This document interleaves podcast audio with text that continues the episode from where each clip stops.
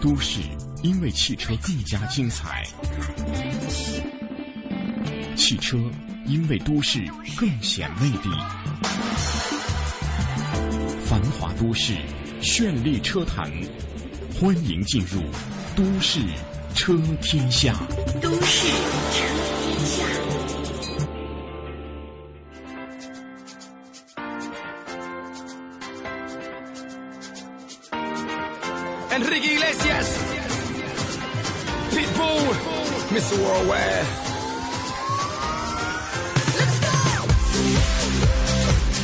Let's go, Let's go！北京时间的九点零一分，欢迎您继续锁定中央人民广播电台华夏之声，收听《都市车天下》。大家好，我是大为。大家好，我是小班。嗯，在周一的早间听到这么嗨的音乐，然后又听到这么动感的声音，大家是不是瞬间就醒了呢？嗯，啊，经过两天这个休息之后呢，马上又投入到一天的、呃一周的工作当中，Monday 啊，就是忙死 day 啊，非常非常忙，而且心情会比较的这个抑郁。对，呃，其实看路上就可以看得出来嘛。嗯今天很多地方啊都有点塞车啊，嗯希望大家这个心情不要因此而受到影响。嗯，听听我们的节目，然后随着这个音乐，把手啊稍微活动活动，但是眼睛还是得看着前方哦。马上进入到车市风向标。Baby, I can't lie. When you move like that, I got a one track mind. 都市车天下，车市风向标。首先关注一下北汽，在中国汽车蓝皮书论坛上，北汽集团董事长徐和谊透露，北京汽车制造厂有限公司将整体从北京转移到河北的黄骅。北京地区主要负责整车动力总成研发、核心零部件和高端汽车制造，这也是产业转移的一个方向了。嗯，那我们再来看另一个方向哈，就是关于电动车的。但这事儿呢，好像又说的不太好。嗯为什么呢？多年前小沈阳说了一句话：“钱还在，人却没了。”嗯，呃，这就是当下北京私人电动车市场的真实写照。牌儿有了，车没地儿买去。七款产品中啊，目前除了比亚迪一六能够实现及时提现车之外，消费者如果购买北汽一幺五零 EV、江淮和悦 iEV、上汽荣威一五零，需要先交一千到一万元不等的定金，嗯一到三个月之后才能提车。而北京牌的。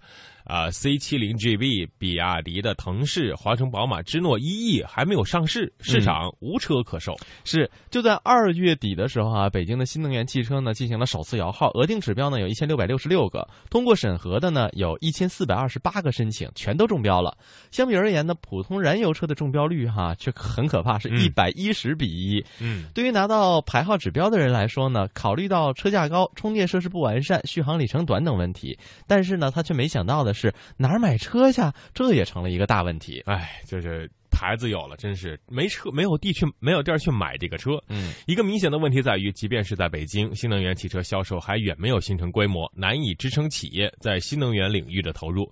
公开资料显示，北京市今年新能源车指标为两万个，按照分配比例，个人和单位包括运营车。各占百分之五十，意味着六家企业七款车型分享两万个指标，能否支撑企业对于新能源汽车的投入，这还是一个巨大的问号。是，而对于企业来说呢，这是一个无形的压力了。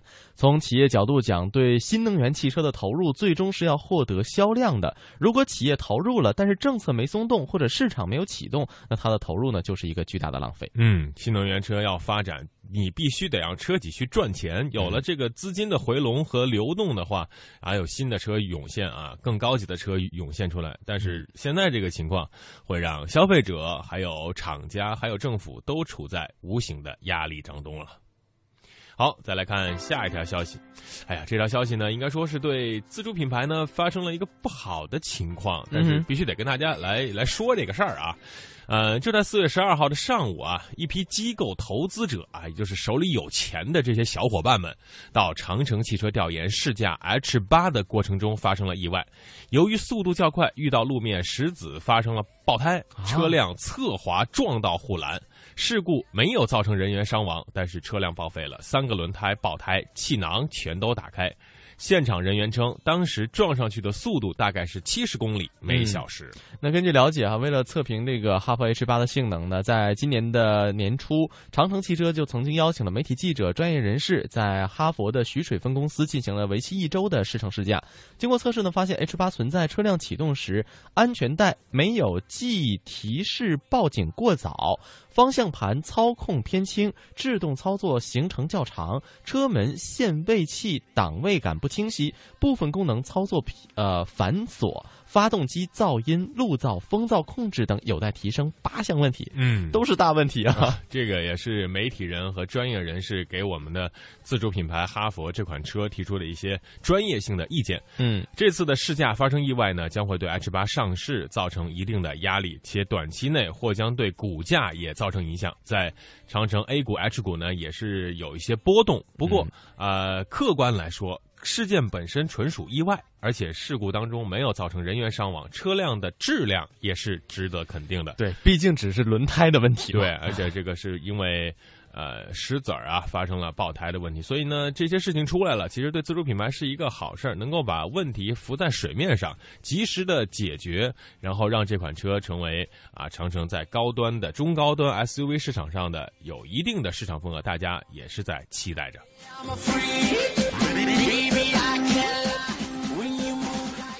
好，再来关注另外一条消息呢。呃，关于专利的，根据德国商业日报的消息，汽车制造商重视技术发展，申请的技术专利数量是与日俱增。去年总量超过了五点三万项，其中丰田、本田占据第一和第二的位置，而中国吉利的专利申请的数量超过了德国的戴姆勒呀。嗯，呃，我们再来看另一个话题哈，嗯就是呃刚刚过去的小长假。嗯那大家呢可能是有出去玩的这样的一个呃行程进行完了哈。那汽车开回来之后呢，其实是需要一定的保养的，嗯因为毕竟在清明时节哈，很多的路呢稍微有一些泥泞，而且呢郊外的路况呢又比较复杂，所以在您的爱车经历了上山下山之后呢，底盘悬挂发动机可能会受到不同程度的损伤。不少朋友呢开始进入汽车的全面美容的阶段哈。呃，下面为大家提供的是汽车保养攻略以及不可惜忽视的一些小细节啊，嗯希望您能够保养好自己的爱车。嗯。细节一是底盘的系统，经过山路之类的颠簸路段啊，势必会给底盘带来持续的冲击，也有可能让四轮定位发生改变。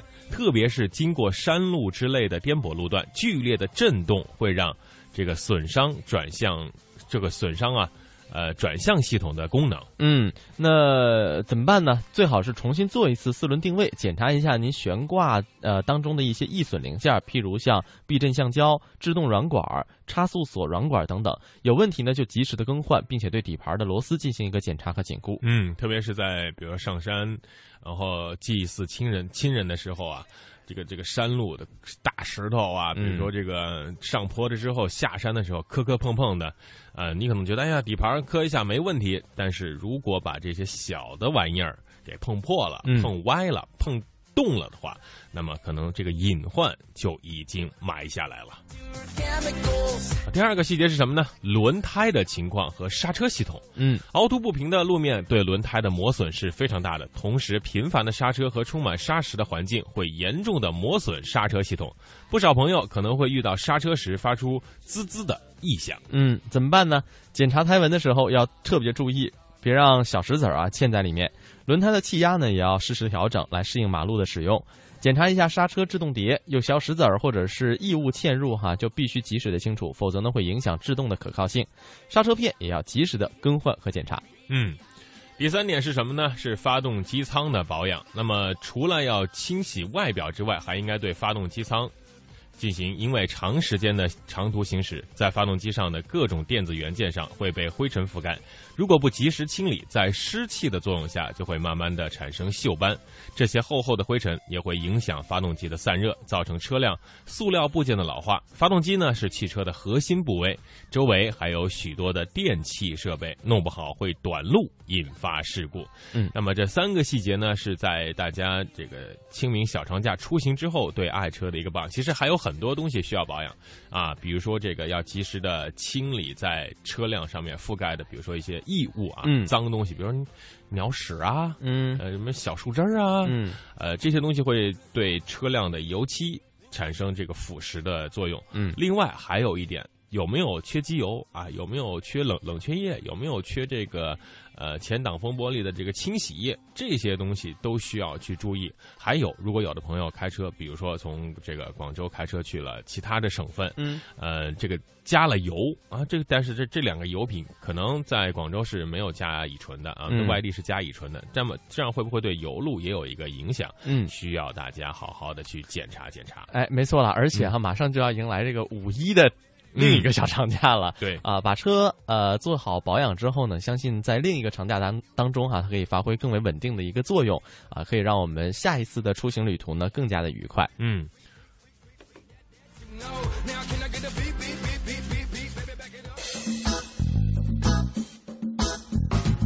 您现在收听的是华夏之声《都市车天下》，欢迎您继续收听。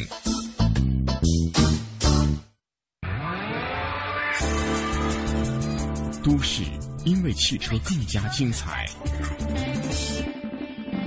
汽车因为都市更显魅力。繁华都市，绚丽车坛，欢迎进入都市车天下。都市车天下。好，在资讯的最后一条呢，会给大家来分享一个什么消息呢？是嗯德国三月份的汽车销量排行榜。那么大家都知道，德国的这个三大品牌 ABB 呢，在中国的销量是非常好。那么在德国本土，哪些车是卖的非常不错的呢？嗯，根据德国机动车管理局 KBA 公布的数据，今年三月份德国车市延续了销量上升的态势。那么除了大众品牌车型占据一半席位之外，剩下的也都为德系车。孤军奋战的福特福克斯最终没有抵抗巨大的压力，败下阵来。嗨，唉，很遗憾啊！你在德国本土，你卖美国车，人家、嗯我们的车做的很好啊。呃，没错，啊，然后第十名是谁呢？是宝马一系啊，三月份销量是五千二百五十六辆，嗯，在中国的售价是二十六点二万元，而在德国的售价呢是两万一千九百五十欧元，约合人民币十八点七八万元。因为这款车是非常运动的车型，嗯看到第一眼之后会被它吸引。那么第九名呢是斯柯达明锐。中国售价十二点二万，哎，这款车真的是非常的不错，我坐过，它的轴距相当的长，而且操控性，呃，也是混血车型当中让我感到非常爽的一款车。对，性价比很高嘛。嗯，呃，第八名是大众的途安啊，嗯这款车大家呃应该说是这个 MPV 当中的奶爸专用车。如果这个有一朋友开着这款车到单位上班的话，肯定说哇，这是一个好男人、好父亲。第七名是奥迪 A 三这款车刚刚推出之后呢，就会受到大家的追捧。在嗯紧凑型的这款车呢，呃，在德国的销量同比上升了百分之十。是可以听到哈，后面这几名呢，嗯它车型都不太大。对，因为在在欧洲国家，首先这个人这车非常的多，而且人嗯这个集中起来也非常的多，小车更占据市场，比如像法国。然后第六名也是小车啊，宝马三系啊，嗯这款车大家不用多说了，三系的操操控性和它的这个性价比是非常高的啊。第五名是大众的 Polo 啊，这款车还是小小的，非常可爱。第四名，奔驰的 C 级，中国售价三十万，而德国售价是二十八点六一万元。嗯，呃，C 级呢应该说是 S 级的紧凑型了。第三名是大众的途观，这款车在中国还处在加价销售的阶段。嗯第二名大众的帕萨特啊，这是这是中国的家用车之宝。是第一名是谁呢？啊、猜一猜，这个真不好猜呃 提示提示，大众的 啊。那啊难道是奥迪大大众啊？大众啊、也奥迪也属于大众，但是是小车，呃还是小车？嗯，呃，是一种跟运动有关系的。好了，真猜不到。高尔夫啦。好哇，这款车卖的是相当的火，而且顺利了，顺利的接过了甲壳虫的旗帜，所以小车还是在德国非常的受欢迎。嗯，好的，广告之后继续我们的都市车天下。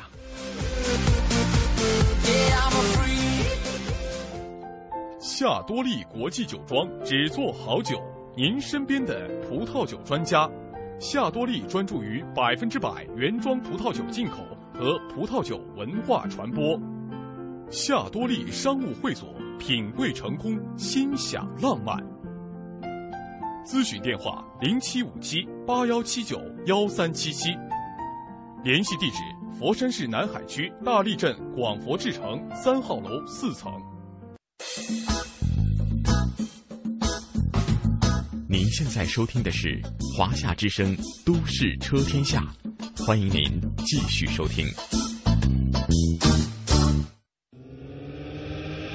引领时代最迅捷的速度神话，时刻掌控最新的汽车动态，永不塞车的路上心情，锁定都市的汽车电波，都市车天下，与您同行。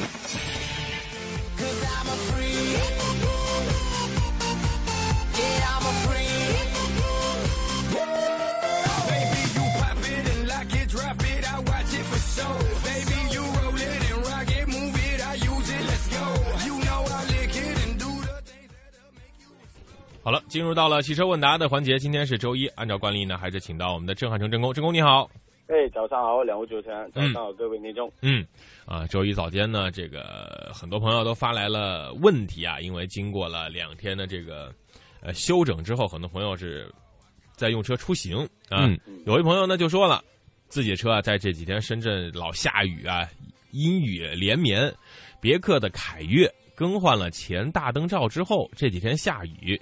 左侧大灯进水了，这个怎么办？这个就就就我把它拆开吗？还是怎么处理？这个估计应该不是进水，嗯啊、很多时候换了一个呃新的大灯或者新车的时候，都会发现，呃，在下雨后或者嗯一些洗车之后，在灯的内表面产生一些呃雾珠雾气，嗯那么这是一个水蒸气啊、也是我们平常所说的一个啊、由于这个冷热效应的一个情况下，这个水啊，呃，产生变成一个蒸汽，然后呢，通过这个透气孔跑到了这个呃大灯里面去了。当然，如果是它形成了很大的一个水的一个水流的话，那这是没有密封好。那么我们着重还是要检查一下，呃，在装配的过程中。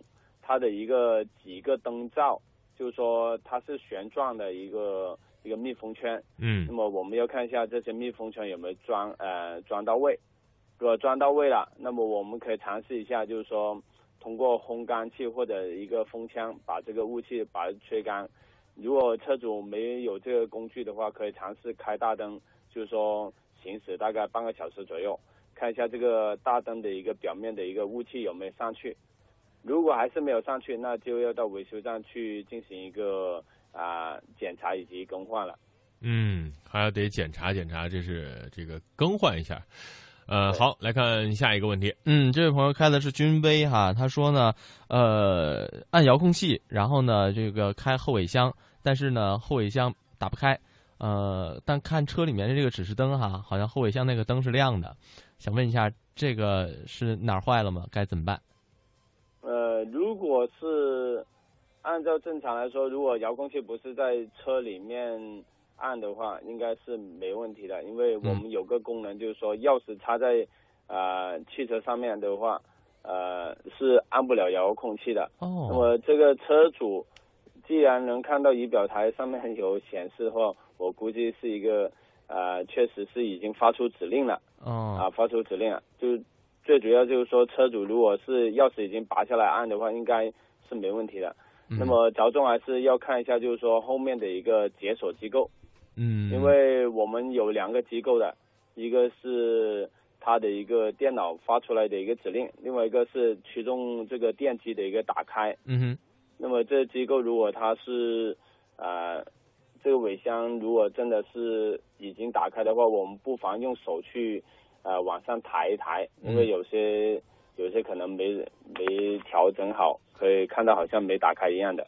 哦，它这个呃是只是电子控制的吗？还是就是它有一个机械的呃东西，其实还可以用机械的方式开开？啊、也有机械方式，就是说这机械方式呢，就要在我们的后排座椅的中间那里把它啊、搬开，搬开之后呢，它会呃有一个拉钩，那么这个拉钩呢，一拉的时候就纯粹的一个机械的一个呃把后尾箱打开。哦，这还真不好找啊！对于自己来说，呃，如果用手可以摸得到，就是说在我们的后排座椅的中间那里一个扶手，把它、哦呃打下来之后呢，应该里面可能摸得到。哦，这是后面哈，前面呢，前面的那个呃，因为我我身边也有这样的朋友，就是他那个前前盖子啊啊、就是有的时候就开不开啊、嗯他那个就比较费劲。我很想知道，就是如果这遇见类似这样的一个情况，呃，他好像还还有人说哈，说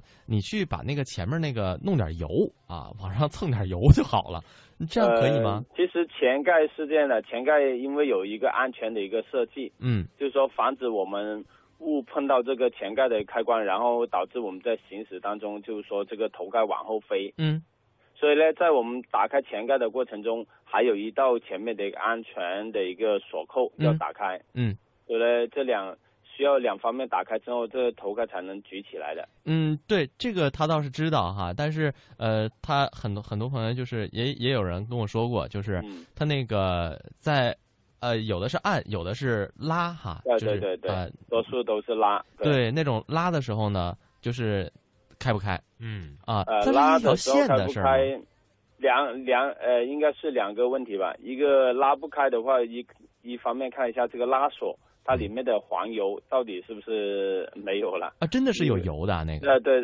它是一种润滑剂啊、润滑脂。这润滑脂的话，可以防止它的一个就是说内部干涉。第二个就是我们头盖的一个前面的锁扣，嗯如果调得太紧的话，那么也会增加我们打开的一个力度。哦，这个都是可以去调的是吧？可以调的，可以调的。哦，这个黄油是加在什么地方呢？嘿加在一般我们比较难加，一般加在锁扣以及这个线的中间。哦，那么 一般像这种比较老的话，我个人建议还是呃换一条会比这个加黄油会更加靠谱。哦或者如果我们有一些比较便利的一些喷剂，这种喷剂一喷的话，它会整条会进行渗透，这样的话我们就不用像加这个黄油那么费劲了。好啊，嗯。嗯，那这前后的问题我们都解决了哈。好，我们来看下一个朋友。好，下一个问题是这样的，又是这个别克凯越啊，二零零九年的别克凯越，呃，换过一次汽油泵副厂的，呃，有时打开点火开关，等一会儿不启动，再启动发动机呢，有点儿这个不好启动，有点喘。这个车，这是什么原因？请问这副厂和原厂区别就这么大吗？我是不是得再换一个？其实这个呃副厂我也不好说它呃、好不好，对不对？因为也可能也有一些副厂件也比较好，嗯只是说它像这种问题的话，应该是故障还是存在的。那么我们必须要找到一个呃处理这个故障的一个方法。那么一般我们在通电的过程中，这个油泵它会自动的一个呃工作大概三秒到五秒钟左右。嗯那如果连这个工作都没有的话，那么我们就要看一下这个线路方面呢，以及这个发动机给它的一个信号，啊、嗯到底有没有给？呃，就是说它这种问题不一定是油泵问题，也有可能是其他的问题导致的。嗯所以呢，我们应该要着重的先处理它的一个故障的一个现象，看一下这个电脑有没有指令这个油泵工作。另外一个就是说，呃，因为油泵是比较 比较危险，以及这个呃涉及到整车的一个供油的一个装置，嗯呃，我们不建议就是说在油泵的一个插头这里、呃用电来测试，因为很容易产生爆炸。哦，产生爆炸，所以我们在检 检查的时候呢，千万避免就是说直接去用其他的电压去驱动这油泵，看一下它是不是转的一个情况，啊、尽量用电脑的一个手提电脑的控制来这个控制这个电脑的一个运转。嗯嗯，好的，这位朋友呢一定要多多注意了。好，下一个问题，呃，这这几天应该是有人开始已经用空调了哈。呃，这位朋友说呢，他开开空调的时候呢，有异响，声音呢能持续十多秒，尤其是当发动机转速是两千转左右的时候，这声特别大。想问一下，这是什么原因？他也没说车型哈。呃，如果只是在两千转左右的一个响声，嗯那么我怀疑这这个车主他开的是一个变排量的一个空调。嗯那么一般在这个呃这个转速范围内是比较响一些啊，就是是正常的。啊，对，一般都是比较正常，因为空调它在呃控制的过程中，一般两千转左右，它是属于比较大的一个排量。那么它的一个空调内部是一个斜板，那么嗯斜板的一个翘曲度越大，证明它里面产生的一个震动啊以及响声是越大的。那么当我们 车内的温度跟车外温度差不多的时候呢，它的一个这个翘曲度就比较平稳，那么这时候声音就会比较小一些。嗯，好，那就不用担心了哈。这个当然，这，个如果要是如果是随着这个转速越来越大声的话，那这个就有可能是这个空调的压缩机的一个这个轴承啊呃皮带轮的轴承可能有异响啊，嗯所以呢这是两种情况。嗯好嗯，好的，来看下一个问题，郑工啊，零八款的陆尊啊，这个 G L 八陆尊车车故障灯老亮，去 4S 店检测说是节气门脏了，从就去了一小店儿呢，清洗完之后啊，怠速特高，两千转左右，请问郑工啊，这这怎么办？零八年、零七年这些车型，呃，一般清洗完节气门体没有进行电脑复位的话，都会产生这种故障的。嗯那么我个人建议就是说，这个车主可以尝试一下挂这个手动挡的形式，让车辆自动的一个溜车，嗯就是说这样来拖住它的一个控制来呃行驶一段时间，呃一般来说有百分之五十左右的机会率可以可以改善。嗯那么如果还不行的话，就只能是到原厂去进行电脑的一个编程。嗯，电脑的复位是吧？对对对对，呃，那必须这个要进行编程的。嗯，那啊这个这个这个，他还问这个费用高吗？呃，这个费用啊，费用一般，呃，四 S 店可能会收一百多到两百左右的费用吧。嗯，那我那我觉得还是得去去去专门的店里啊，把这个是呃匹配好啊。你是始始终保持在两千转的这样的一个怠速，这呃，会比较不舒服，以及嗯很费油。对嗯太费油了。这本来这个这车就比较大，然后你这两千的怠速，您这一箱油能烧多长时间？对呃对对，这个太土豪了啊！好，来看下一个问题。是这位朋友呢开的是零三款的君威哈，他说呢，呃前前几天哈换的这个电瓶，呃，嗯但是呢这几天不开哈，这个在过两天开的时候就打不着火了，他很想知道是不是电瓶漏电，呃，说这个呃自己能测试吗？一般这个电瓶是很少会漏电的，但是呢，是车上的其他用电设备漏电。那么刚刚换完电瓶之后，这么快就没电了。嗯呃，要么就是车主还把某些开关开着，要么就是这车辆某些地方存在一个大的一个漏电的一个行为。那么嗯一般可以检查一下电动座椅啊的开关啊，以嗯及一些其他的一个常电的一个开关。嗯，那么我们的一个维修厂都会有一个专门诊断这个漏电的设备嗯。啊，叫做寄生电流仪，那么可以进行一个检查再处理。嗯，我估计啊，是车上比如说这个阅读灯啊，呃，或者说是这个雾灯啊没关，然后就导致了它这样的漏电。呃，呃这个嗯。还好，因为嗯北个君威的话，它是会有一个漏电，呃，这个这种漏电保护是能通过车身电脑来控制的，嗯。嗯。这是一个附件电源。但是嗯。有些长电的直接接在蓄电池的一个电压的那些线路，好像嗯。我们的电动座椅啊，嗯。啊、这些它是不能够通过这个来控制的话，就很容易漏电。嗯嗯。也就是说，我们不要看这个，不光是在表面上啊，有些灯啊，对对对。对呃，这个乱七八糟的东西啊，比如音响啊，呃，收音机这些东西没关。其实，在这个表面之下的这对。些，呃，就像你说到的这个电动座椅嗯。啊，包括这个一些继电器都会也耗电。呃，也会存在这些问对对题，这是要去这个去查一查，去检检测一下。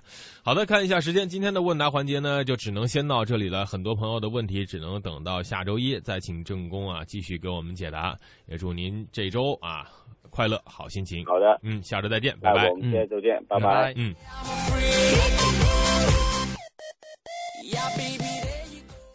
二零一四同城金融云服务领航者央财云城强势登录，登录三 w 刀 cnfn 刀 tv 或下载安卓手机客户端即可注册财富共享。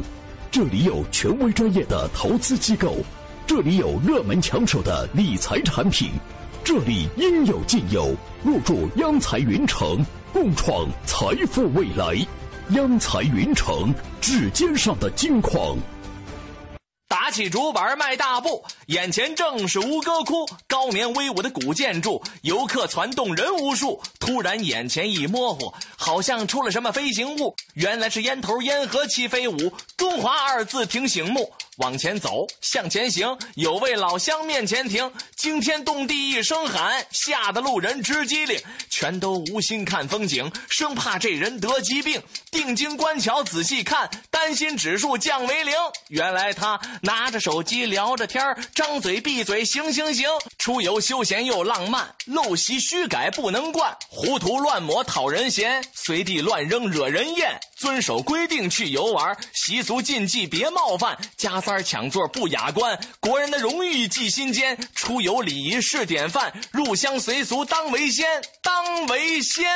出游讲礼仪，入乡要随俗，讲文明树新风公益广告。生命总在不经意间转向下一个街角，机遇擦燃青春，点亮整个梦想天空。我们在寻找这样的你，热爱主持，充满能量，与众不同。中央人民广播电台央广网二零一四全国大学生主持人大赛火热开幕，报名即将启动，详情请登录三 w 点 cnr 点 cn。我要让全世界都能听见我的歌声。我们想为小朋友开设冰上芭蕾课。我想给失独老人一个温暖的家。我们要组建自己的话剧社。收音机前的你，梦想又是什么？中央人民广播电台香港之声携手香港青年交流促进联会，共同推出“梦想舞台二零一四”，为你筑起梦想的平台。即日起至五月十六日，用文字、声音、图片、视频等各种形式分享你的梦想故事，就有机会赢得共十五万港币的圆梦启动金。行动起来吧，为我们的梦想注入生命力！详情请登录中国广播网三 w dot cnr 到 cn。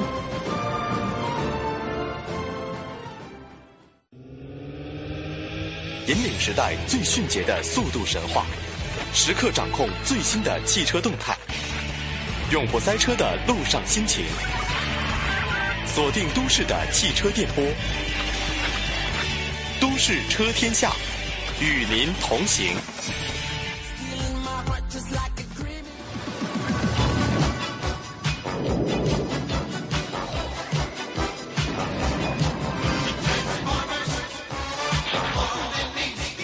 Transformer 啊，这是非常经典的变形金刚，他们就是那些可爱的小汽车们啊。今天的都市车天下汽车小专题和大家分享什么呢？细数电影中的经典豪车。首先出场的是变形金刚。变形金刚呢是大家的大爱，正义的博派，邪恶的狂派，机器人是大家关注的焦点。尽管我们知道那只是令人惊讶的特技，但是你看到大黄蜂的时候，你就不能不注意到雪佛兰的 Camaro。其实这款车呢是相当的经典，是一款1974年老款雪佛兰 Camaro 变换的概念车。在变身的一刹那，相信很多观众为之惊叹。一辆极富时代气息，同时具备威猛身形的 Camaro 展现大家的眼前，禁不住要这个上去感受一番。不过作为一辆概念车，也只能它的主人公驾驶这款全新的概念车了。第五代的雪佛兰科迈罗呢，是通用雪佛兰于二零零九年推出的一款小马车，采用 Zeta 底盘。其概念车在二零零六年、零七年相继发表，也在变形金刚中担任了大黄蜂的变形，嗯，以及美国电视系列剧这个奇景二主角的爱车啊。最后量产版也极像概念车，售价约三万美金。第五代的 Camaro 不是肌肉车，而是。小马车了。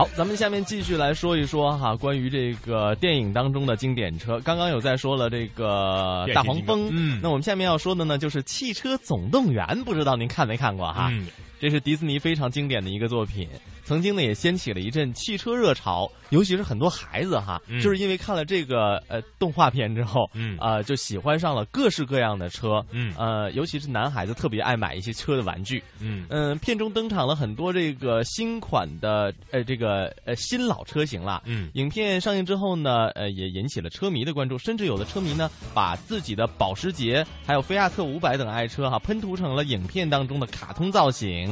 呃，皮克斯和迪士尼携手推出了《汽车总动员二》。那在《汽车总动员二》当中呢，加入到了更多的车型，不仅让经典的历史车型再度出现，各品牌的全新车呢，也是让车迷一饱眼福。嗯，这首歌就是来自于《汽车总动员》的这些新车秀们。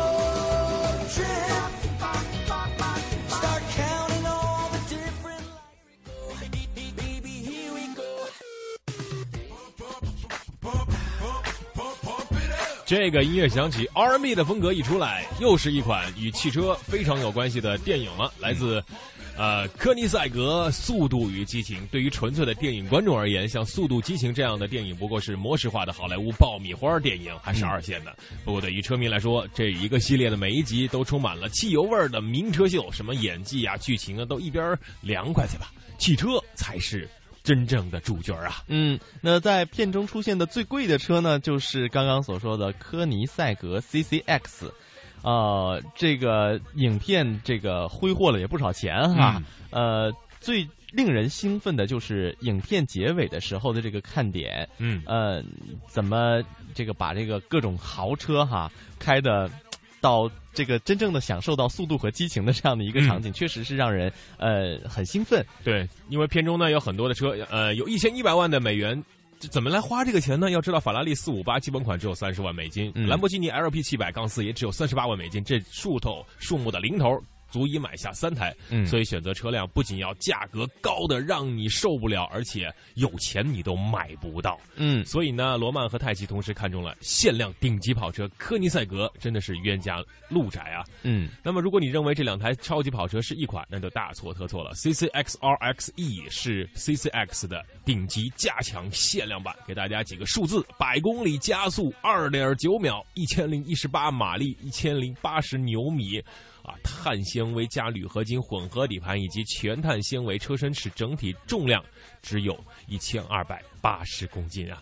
这个车厂商说啊，不要跟我说速速度了，我可以达到四百公里每小时。嗯。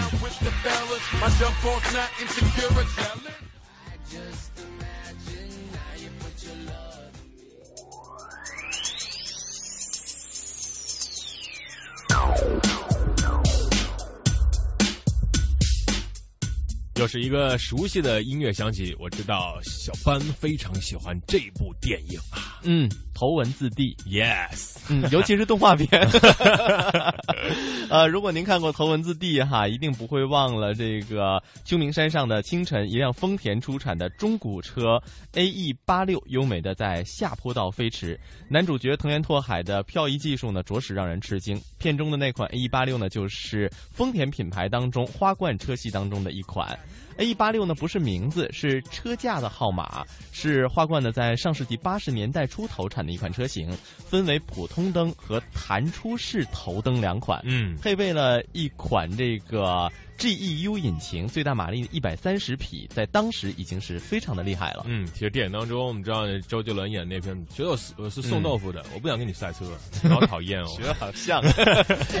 一款二十年前的小车如此的有名，原因来自多方面。首先是 F 二前置引擎后驱后轮驱动，前后车身平衡性非常好，五十比五十的配重比，非常轻量化的车身。原厂八六只有九百多公斤，而且最为重要的是，它有很大的改装空间，潜力也非常不小。只要你喜欢，V 八都能够装进去啊。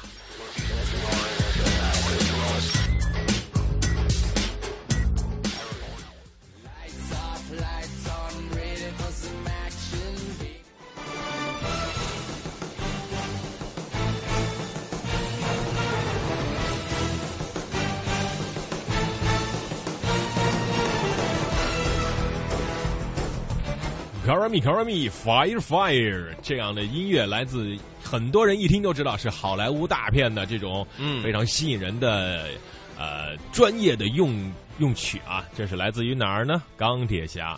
钢铁侠和他的奥迪 R 八一起吸引了所有人的目光。嗯 R 八完美的衬托出了 Stark 的超级英雄的形象，他的眼睛和钢铁侠的眼睛非常的相似。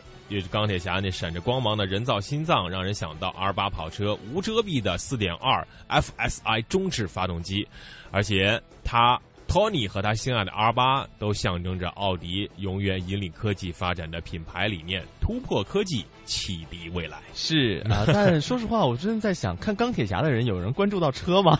哎，我就看到车了，因为我主持这个节目。好吧，我钢铁侠，我真的完全被他那个就是一身钢铁造型所吸引哈。对我还真没太注意其中的车。哎，其实很多电影当中这些好车啊，会让你对车未来的发展很多都会突破一下。比如说，有没有可能这个飞车在天上飞来飞去的以后啊，十年、二十年以后，嗯或者说这个呃有很多的变化？我们把这些电影给大家介绍一下，也可以看到车发展的趋势。好，再听一下这首《钢铁侠》的主题曲。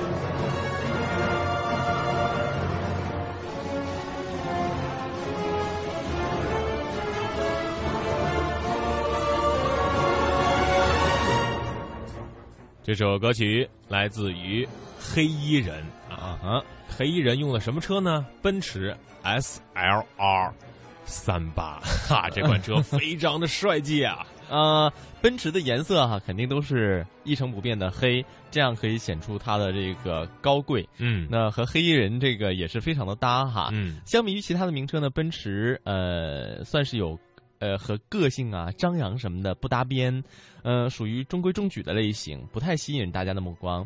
但是呢，其实哈，奔驰的古板却是它最吸引人的地方。作为世界上最著名的汽车品牌，奔驰很少利用电影来做宣传。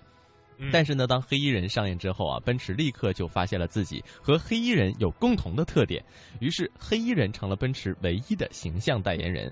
奔驰呢，也成为了黑衣人二当中星际警探的唯一座驾。古板的奔驰遇上了古板的黑衣人，但是呢，他们配合起来却是威力无穷的。就像一九五五年具有传奇色彩的前辈一样，SLR 的技术呢，在当今世界上足以引领潮流。引擎罩下的梅赛德斯奔驰 AMG V8 引擎呢，足以说明这个问题。五点五升排量加上增强的增压器，最大功率四百六十千瓦，最大扭矩七百八十牛米。用更为简单的数字来说明问题，奔驰 SLR 从零到一百公里的加速呢，只要三点八秒，达到。每小时二百公里的时速呢是十点六秒，二十八点八秒过后，已经可以达到三百公里的时速，嗯最高时速可以达到三百三十四公里。嗯，什么外星人？你跑哪儿去？我三十秒钟之内就三百公里的时速了，除非你是飞在路上跑，你肯定是跑不过我的。对，这车要不限制就能飞起来。好，再来说一下，就是末日侵袭啊，宾利大陆 GT 跑车。影片的最后呢，女主角从古堡附近的密道开出那辆宾利大陆 GT 跑车，更是令人惊艳。欧陆的 GT，呃，其实拥有很多的技术革新和突破，应该是相当于制造业的尖端技术。W 型排列的十二缸六公升双涡轮增压发动机，是世界上最短的十二缸汽车发动机，应该说是全世界真正的四座跑车速度之王啊！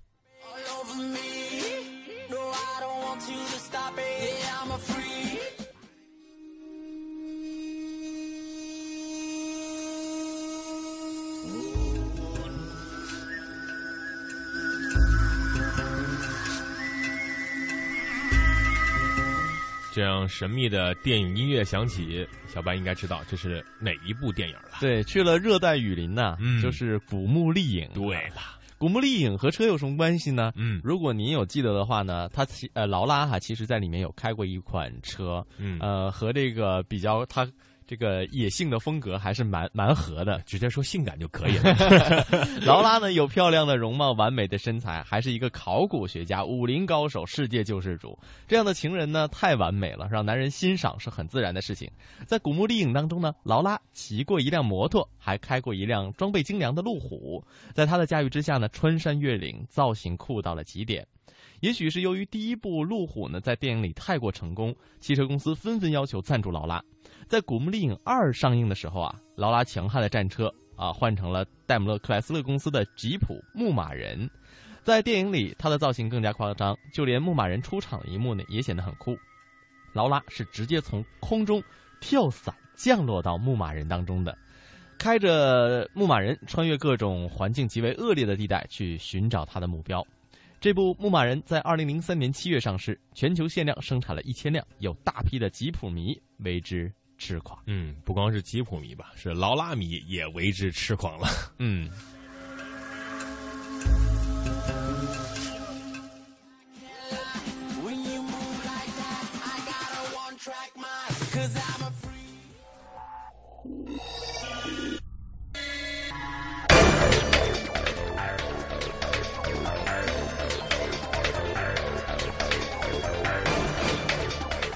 Mission accomplished。OK，作为时尚汽车的代表座驾，在这样的一个音乐响起的时候，大家会想到偷天换日，宝马 Mini Cooper。嗯，宝马的 Mini Cooper 已经在多部电影当中登场啊，比如说《天下无贼》啊，宝刘德华开着一辆宝马 Mini Cooper，冲着保安说的那句台词：“开好车就一定是好人吗？” 更更让宝马 Mini Cooper 是天下扬名。哎，真难得哎！我是觉得你又注意到车，我在看这部电影的时候又没注意到车。你是你是注意到那个被被勒索的那个副标那老头吗？啊，但哎，因为我一直在觉得哈，嗯、这个 Mini Cooper 吧，嗯，它不至于就是好到这种程度。哎，其实就是车本身呢，不是说非常非常好，但是它在电影当中恰如其分的表现出了那种状态。呃，我觉得这就是。车商和电影这个完美结合，你要是这个时候啊出现一辆非常啊高大上的车，好像又有点怪怪的。嗯、对，你看这个，如果而因为是刘德华，嗯、是刘德华开的对电影里面，嗯，因为刘德华开哈，当时注意力比较集中在刘德华身上。如果是王宝强开的话，我一定会记住这辆车，但好像又和这车不太搭哈。嗯、在偷天换日当中啊，其实这款这个表现的还是非常不错吧？我觉得，嗯，是啦。那 Mini Cooper 呢，最精彩的演出也算是在偷天换日里面，那以至于哈，这个后来呢，人们称这个偷天换日就是 Mini Cooper 定制片，广告大片了。在偷天换日当中呢，导导演让 Mini Cooper 的时尚灵巧强大发挥到了极致，它能够过六尺宽的走廊，飞跃漂移，高坡俯冲，红白蓝三种时尚的颜色，美女的驾驭，可以逃避飞机追踪，超级灵活啊！如果你欣赏过宝马 Mini Cooper 在偷天换日中的演出啊，你才会发现汽车在电影中的经典和优雅究竟是怎样定义呢？其实我觉得，对于这样的在电影当中汽车的这种表现，应该下面有一排字幕，嗯哼。写什么？永远永远出现啊！特技表演，请勿模仿。好的，以上是我今天的汽车小专题，电影当中的那些汽车们，和大家介绍了八款不同的车型在八部不同的片子当中的表现。如果大家有兴趣，可以把刚才我们说的这些片子呢再重温一下，呃，不要再看这个呃什么特技啊、枪战，我们来看看这些车到底表现如何呢？好，节目的最后进入到汽车试驾的环节，不要走开，马上回来。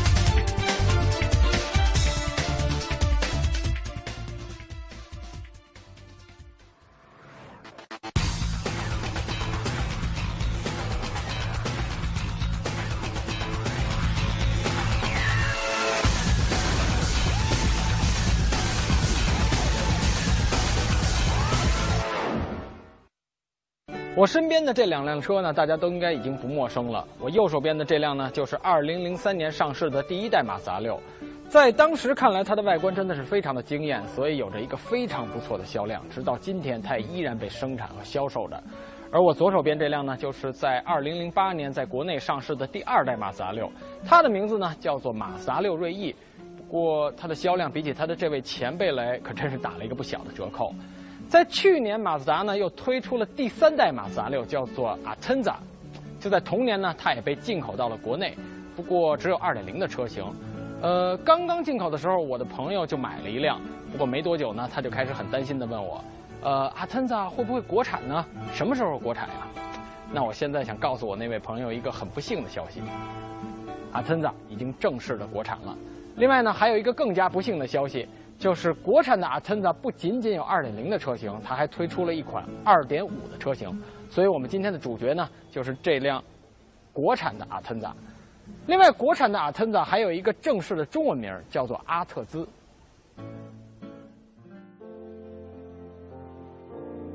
之所以我这哥们儿会那么的在意它是否国产，无非呢，也就是担心他的那辆至少到现在为止还很有回头率的进口阿特兹会变成一辆随处可见的街车。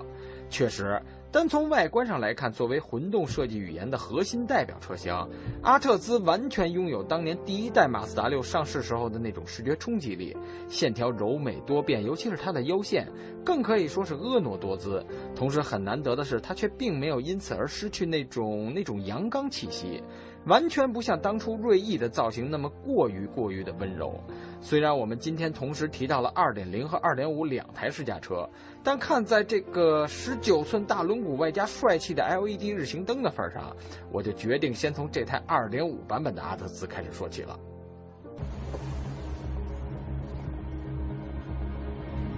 它所装配的这台具备了创驰蓝天技术的四缸自然吸气发动机呢，我在之前测试马自达的 CX-5 的时候就已经体验过了。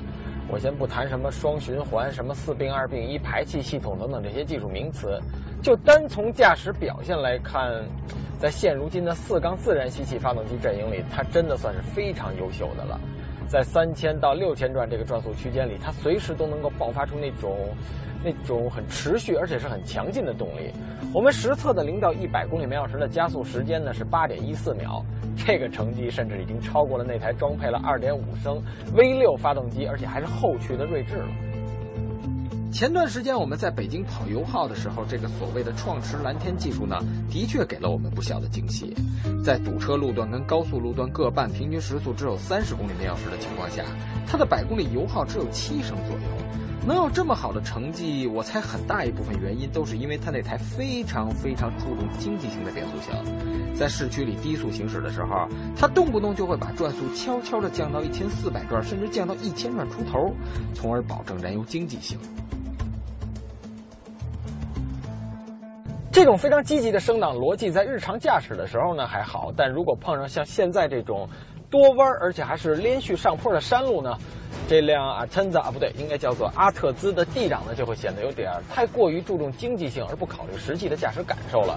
它虽然会把转速尽可能的保持在两千转以上，但是就算这台2.5升的自然吸气发动机的动力再强，但 它也不可能在两千多转就爆发出很强的动力来，对吧？所以每次当我碰到上坡、转弯、减速，然后出弯再加速的时候呢，它都要重复一次降档过程。虽然它的降档速度的确是挺快的，但这个过程呢，还是会显得有那么一点点的拖泥带水。另外，这辆阿特兹呢，还没有提供运动模式，这点我真的挺不能理解的。在我的印象里，好像是有运动模式但没有换挡拨片的车型比较多，但像这样有换挡拨片却没有运动模式的车型，可真的不太多见。不过还好，就是它的换挡拨片呢，可以在 D 档的时候随时介入。你感觉动力只要一旦不足，通过换挡拨片来降上一两档，瞬间就 OK 了。但是也有个小问题，就是这种操作方式对于男生来说呢，应该不是什么大问题，可能在一定程度上还会增加一点点的驾驶乐趣。但是对于女性车主，可能就不那么乐观了。而至于它的底盘表现，之所以我要把它开到山路上来测，就是因为马自达六车系的底盘一向以来都有着比较高的操控水平。作为曾经两辆老马六的车主，我对这一点呢非常的肯定。而这辆阿特兹作为马自达六车系的第三代传人，它的表现呢也果然没有让我失望。它的悬架系统在保留了不错的路感，还有不错的侧向支撑力的同时呢，也兼顾了一定的舒适性。当然了，这种折中也就意味着它不可能像天籁还有凯美瑞那样一味的追求所谓的舒适性，也不可能像呃凯迪拉克的 ATS 那样硬邦邦的。在其他方面，这辆阿特兹的表现呢也还不错。比如说像现在这种连续上坡的山路，它的动力输出呢感觉并不是很吃力。呃，当然了，我刚才也说过了，这种感觉的前提是必须你要用到手动模式来换挡才行。其次就是它的方向盘打的圈数不算多，指向很准，而且回馈的力度呢也属于那种，呃比较适中的，用起来很顺手。再有就是它的刹车踏板，踩上去呢很线性，踩多少有多少，而且完全没有虚位。非常能给驾驶者信心，不错。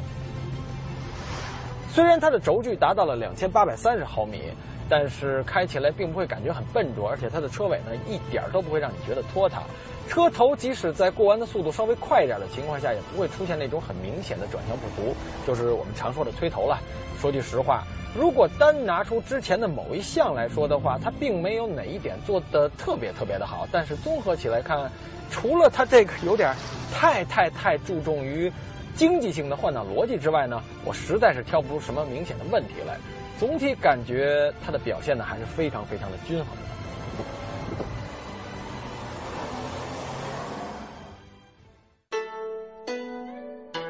下面呢，我们再来聊一聊这辆2.0的阿特兹。不过这次我们不要再像刚才似的那么的激烈了。刚好福州的朋友也教育我，干活呢一定要注意劳逸结合。所以现在我要先喝上一泡茶，让我们坐下来慢慢聊。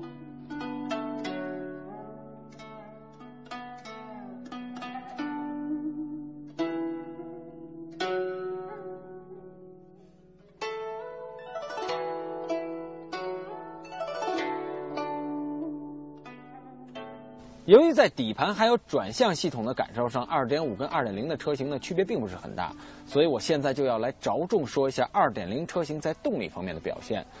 呃，我们今天这辆配备了创驰蓝天技术的2.0版本的阿特兹呢，它的零到一百公里每小时的加速时间，我们实测的是9.27秒，这个成绩对于一台2.0的中型车来说真的是非常不错了。当然了，你总不能拿它和像 BRZ 这类的运动型车来比，对不对？不过我在城市里实际开着它的感觉，还是会感觉有那么一点点的迟钝，并不会像2.0加 CVT 版本的天籁那么开着很灵活、很轻巧。一原因，虽然2.0的阿特兹在起步的时候油门并不算迟钝，但是一旦进入了巡航状态，它的变速箱呢就会变得很不爱降档了。在这种时候，它的油门踏板完全不像我们常见的那种日韩系车型的风格，倒是有点像奔驰的。再有就是阿特兹的2.5车型在巡航的时候，油门踏板呢反而会引领时代最迅捷的速度神话，时刻掌控最新的汽车动态，永不塞车的路上心情，锁定都市的汽车电波，都市车天下，与您同行。